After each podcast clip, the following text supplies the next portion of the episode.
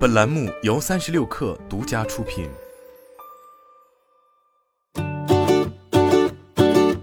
本文来自微信公众号《哈佛商业评论》。你的团队里有没有人看起来效率出奇的高？他能够完成巨大的工作量，且不需要更长的工作时间。每个行业都有效率超高的人。效率最高的程序员，平均每天能够比普通的程序员多写九倍的代码。纽约 Le Bernardin 餐厅最优秀的鲨鱼工的工作量是平均的三倍。最优秀的赌场发牌员一般能够保证他所在桌客人们玩牌时间是其他桌的五倍。诺德斯特隆百货最优秀的销售员，其销售业绩是平均的八倍。他们是怎么做到的？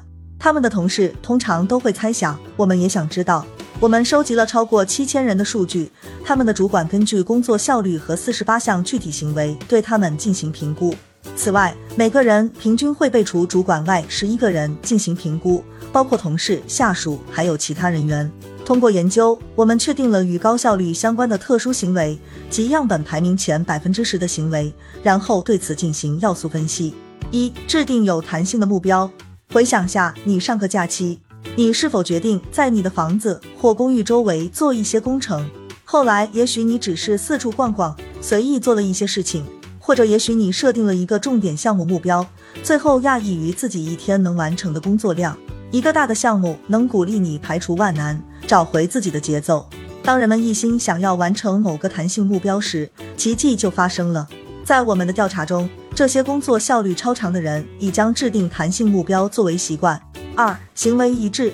我们都知道哪些人百分百值得信赖。如果他们说事情会完成的，事情就一定会完成。在我们的调查中，工作效率超长的人，他们的效率不会随着时间的变化而改变，他们不会只是为了能够通宵工作而推延事情。相反，他们会找到持续推进，从而取得结果的方法。一周又一周，一月又一月，他们的工作有一种节奏，似乎能让他们继续前进。三、拥有知识和技术专长，没有什么东西比缺乏知识或专业知识能够更快地扼杀了生产力。当你知道你正在做什么，你就不需要为了速度牺牲质量了。你可以做得又好又快，你不需要花时间上网寻找辅导或者向某个同事咨询建议。在我们的调查中，效率最高的专业人员从不犹豫寻求帮助，当他们需要时，但是他们通常都不需要。他们也会有意的获得新技能以及扩大知识面，这有助他们在执行过程中更加熟练、严格、快速。四、结果导向。大多数人都愿意为实现目标，按照合理的节奏去取得理想中的结果，但是少数人极为期望能够更短、更快地实现目标。每当划掉任务清单中的待做事项时，他们便欣喜若狂。他们充满竞争力，他们不仅与同事竞争，还与自己竞争。他们乐于创造新的表现记录，然后打破自身的最佳记录。无预测和解决问题。效率超长的人都是绝佳的问题解决者，他们提出创造性的解决方案，更有效率的完成工作。他们同样也倾向于预测障碍，提前解决问题，因此可以避免他人会遇到的一些问题。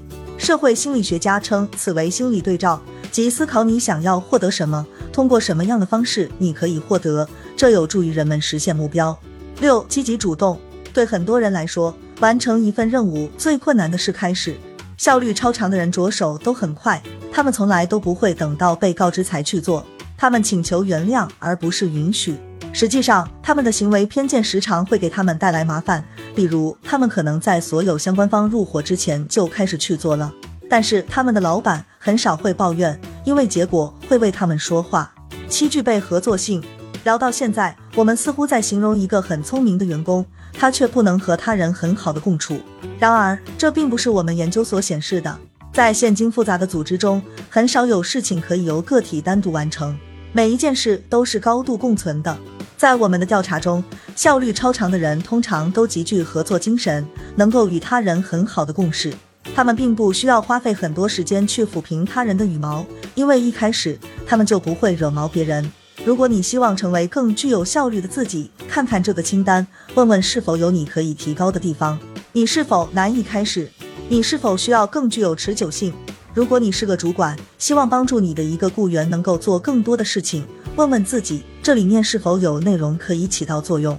也许你的员工很努力，但是缺乏真正能够提高效率的技能，你是否有帮助他们获得你是否有帮助他们设立激励目标？好了，本期节目就是这样，下期节目我们不见不散。